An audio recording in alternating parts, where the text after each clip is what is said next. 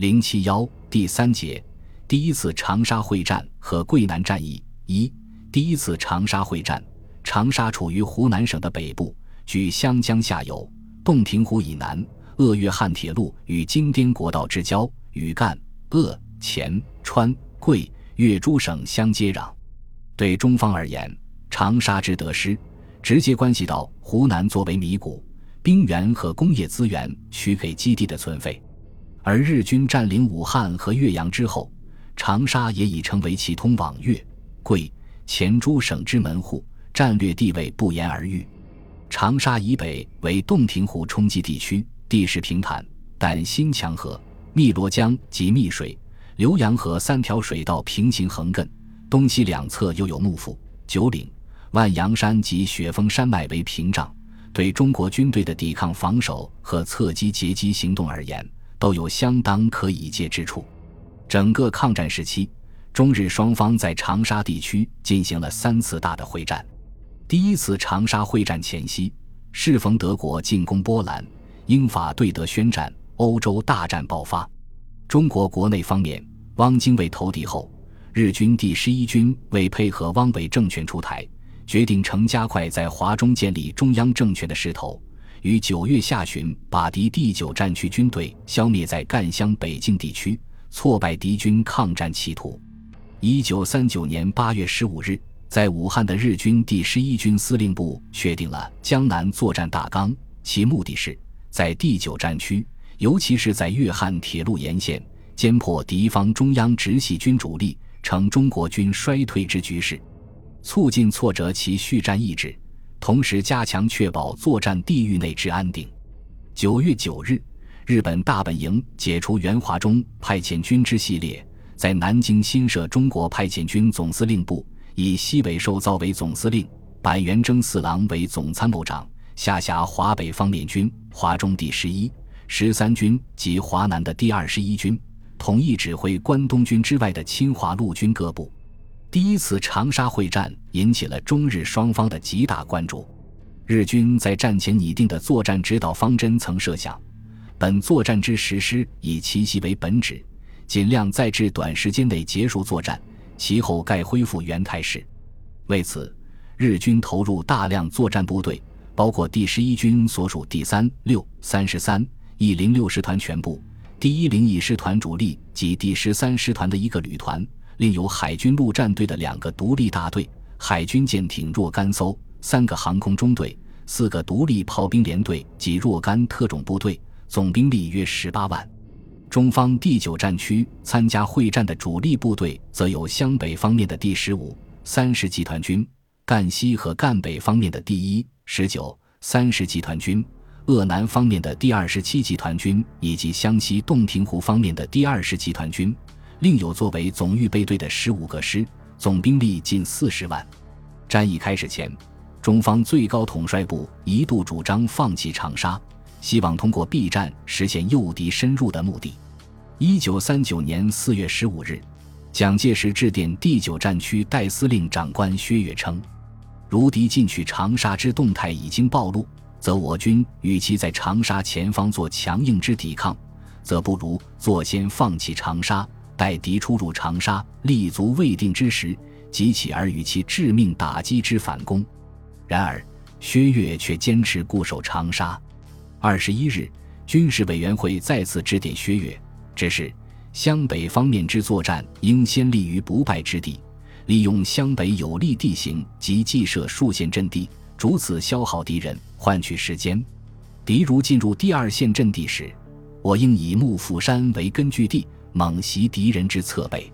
万一敌进逼长沙，我应乘其消耗既大，立足未稳之际。以预伏置于长沙附近及其以东地区之部队内外夹击，与敌以致命打击。八月起，日本空军不断飞临湘、赣、鄂上空侦察，长江日军舰队也已炮舰二十余艘、快艇百余艘及水上飞机多架进泊岳阳以西的洞庭湖面。九月上旬，第九战区获悉日军第十一军已集结于湘北、鄂南、赣北。长沙极有可能遭敌重兵进犯，即确定作战指导方针，诱敌深入于长沙附近地区，将其主力包围歼灭之。赣北、鄂南方面的中方部队则负责击破敌军策应作战的企图，保障主力在湘北方面的作战。一九三九年九月十四日拂晓，日军第一零六师团主力及左支支队千余人向江西高安以北奉新一带发起进攻。中方第一集团军第六十军第一八四师第六团、第五五零团分期抵抗，揭开了赣北方面作战乃至整个长沙会战的序幕。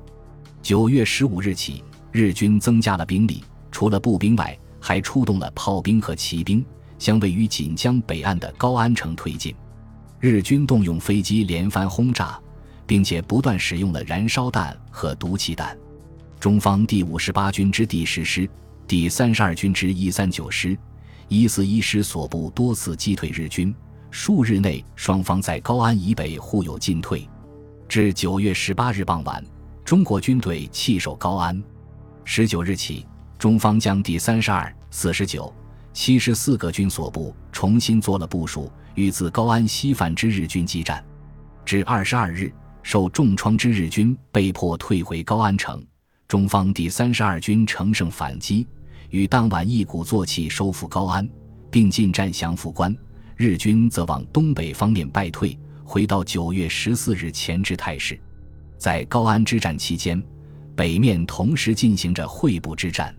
会部城位于辽水以北，是阻遏日军自赣北沿辽水西侵湘北的战略要地。九月十五日，日军第一零一。一零六两个师团分别强渡上乐河与辽水，以重炮猛轰中方阵地。随后，日军以步兵、骑兵和战车沿辽水南北两岸向西推进。经过数日激战，北线日军于十六日攻占会不城，然后其一路从会部向西，沿辽水先后推进到罗方、上富、横桥、干方、沼桥，但在横街遭遇中方第七十二军第十五师。第七十四军第五十七师的有力阻击，另一路日军则经九仙汤、沙窝里、黄沙桥进犯至修水、武宁水一带。与此同时，南线战事亦十分激烈，日军突破中国军队的数道防线，推进到高安西北部的天峰岭、肖庄和西部的斜桥村前街一带。在此情况下，中方军队依令向后集结，准备反攻，进而重新调兵部署。将原第二十七集团军的第七十三军第十五师向东开赴甘方、沼桥一带，纳入第一集团军；第七十三军第七十七师则西调纳入第十五集团军。从九月下旬起，中方开始围剿各路入犯之敌。第七十四军的第五十师先后歼竹村前街、斜桥之敌；第五十七师收复上富、横桥；第五十一师在九仙汤附近与日军激战。终于收复九仙汤，第六十军第一八三、一八四师收复甘方，第四十九军第一零五师收复罗方，然后以其主力沿辽水南岸扫荡追歼日军，并于十月十二日收复了回部。